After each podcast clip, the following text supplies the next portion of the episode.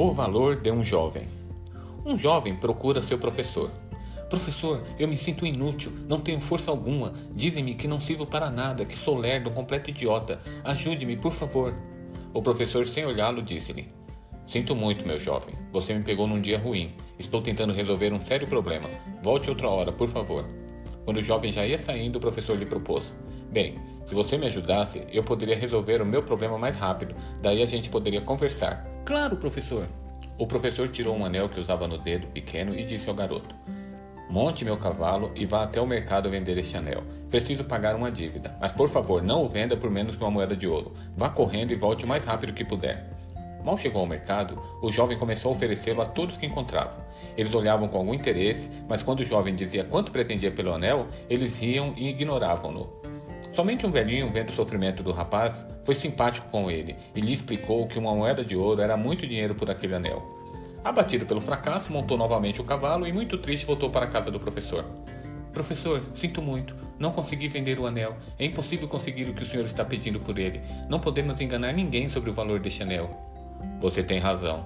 Antes de vender, deveríamos primeiro saber seu real valor. Por favor, monte novamente o cavalo e vá até o joalheiro. Quem melhor do que ele para saber o valor deste anel? Diga-lhe que eu quero vendê-lo e pergunte quanto ele pode ofertar. Mas atenção, não importa o quanto ele ofereça, não venda o anel ao joalheiro.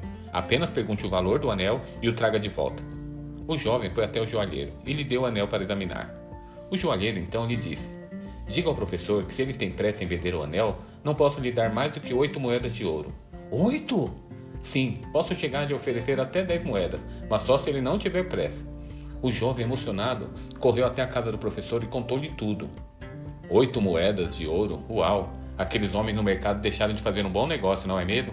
Sim, professor. E o senhor vai vender o anel por oito ou por dez moedas? Não vou vendê-lo. Fiz isso apenas para que você entenda uma coisa. Você, meu jovem, é como esse anel uma joia valiosa e única, mas somente pessoas sábias podem avaliar seu real valor. Ou você pensava que qualquer um poderia avaliá-lo corretamente? Não, não importa o que digam de você, o que importa é o seu real valor. Todos nós somos como essa joia, únicos e valiosos. Infelizmente, passamos a vida andando por todos os mercados da vida, barateando nosso próprio valor, pretendendo que pessoas mal preparadas nos valorizem. Ninguém deveria ter a força de nos fazer sentir inferior, sem o nosso consentimento. Cada um de nós é especial, pois foi Deus que nos fez. Bom dia.